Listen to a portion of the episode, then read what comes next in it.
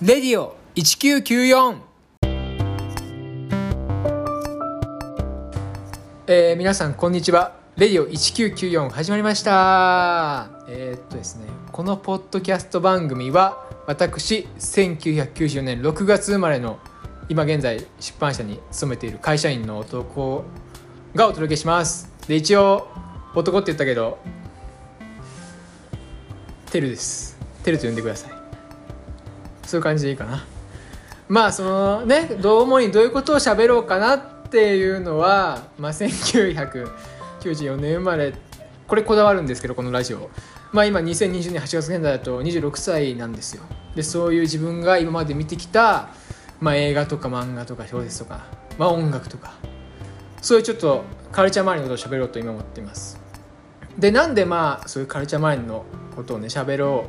うかっていうのは、まあ、今自分がその勤めてる会社、まあ、小さな出版社なんですけど勤めてて、まあ、仕事からそういうのに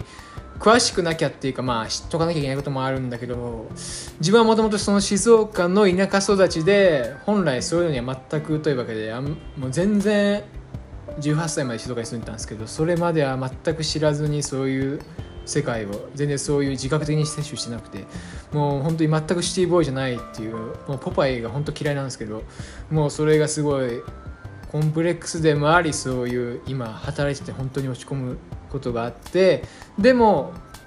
なんかまあ大学生の時ぐらいかな。そういう、まあ、出版社で働きたいなと思ったことがきっかけで、まあ、自分なりにいろいろなそういう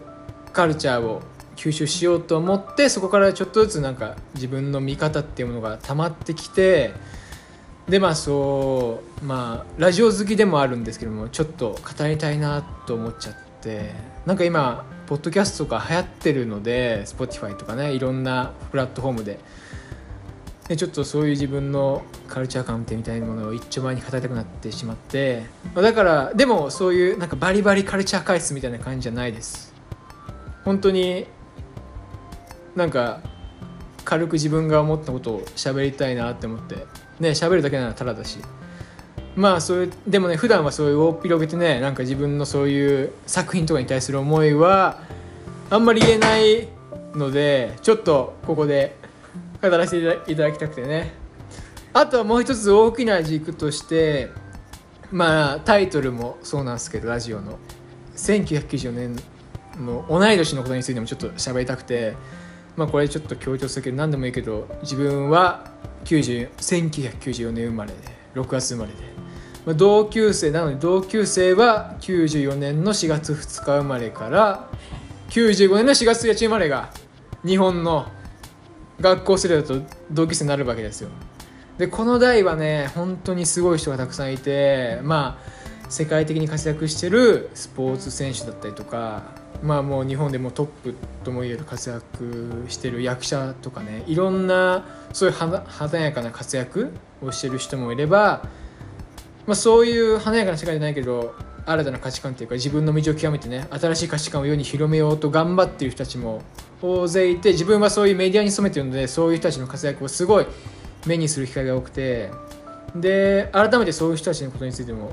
ね、そういう活躍を見て自分は、まあ、大学生ぐらいの頃からそういうのを意識してきたんですけどそういうのにちょっと救われてというかそういう自分と同い年の人が頑張ってるから自分もちょっと頑張ろうかなっていうのを思って今まで暮らしてきたのでそういう人のねのまあだから尊敬しつつちょっぴり嫉妬を混じってる彼彼女らなんですけどそういう人についてもちょっと語りたいなと思ってます。でまあこれは有名なんですけどその人たちにね取材をして本を書きたいと思ってるんですよそのルポルタージュとかつまりノンフィクションなんですけどノンフィクションもねまあいつかねなのでそういうことをちょっと好き勝手に語ろうと思ってるポッドキャストが始まります。レディオ1994です。よろしくお願いします。